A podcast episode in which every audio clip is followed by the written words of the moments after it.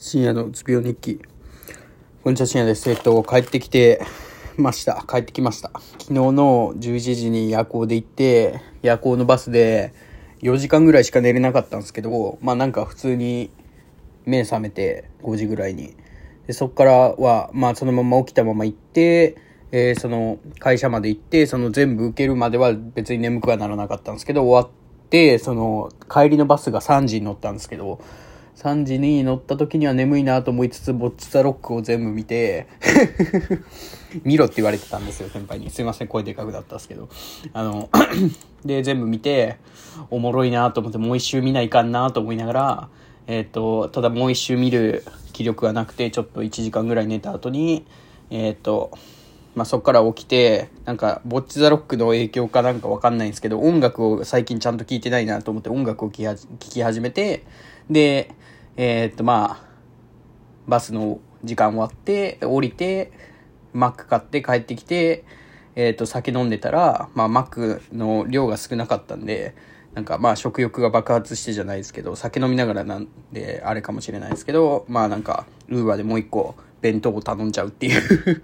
良くないことをしてますね。はい。で、まあ、しゃあないかなと思います。で、その原因としては、その、あれですね、えっ、と、面接の、面接自体は別にまあ、まあ良くはなかったけど、悪くはなかったと思ってるんですよ。ただ、その、筆記試験っていうのが別であって、なんか一般常識とか、そういうのですね、お何やったっけ、あのなんか、あるじゃないですか、国際機関のなんか、あの、俺がパッと出てくるのは WHO しかないですけど、そういう感じのやつをいっぱいバーッと並べられて、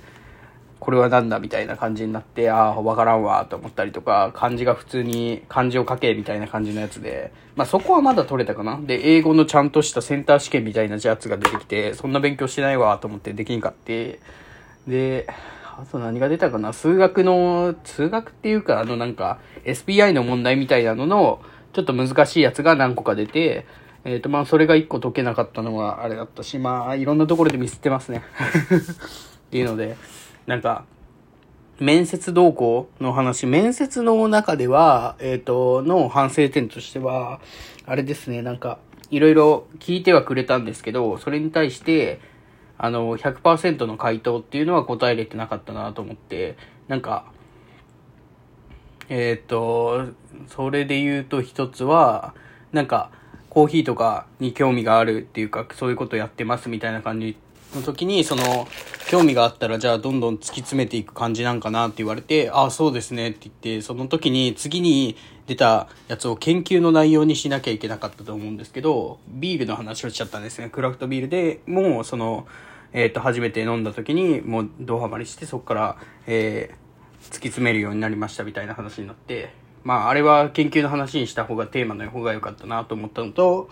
あと、せえっ、と、研究職やりたいって言っとるけど、製造業の方にも、なんか、その、まあ、あの何えっ、と、スカウト系の経由で行ってるんで、そっちで見られてるんで、なんか、製造業の方も興味あるみたいな感じで書いてるけど、そっちの仕事をやるってなったらどう思うかなって言われて、あ、全然、えっ、と、そのスケールアップとかそういうのは、えっ、と、すすごくその会社に重要だと思うから、えー全然意欲的に取り組めると思いますみたいな感じで言ったんですけど、もっとその言い方があったなと思って、その、なんだろうな。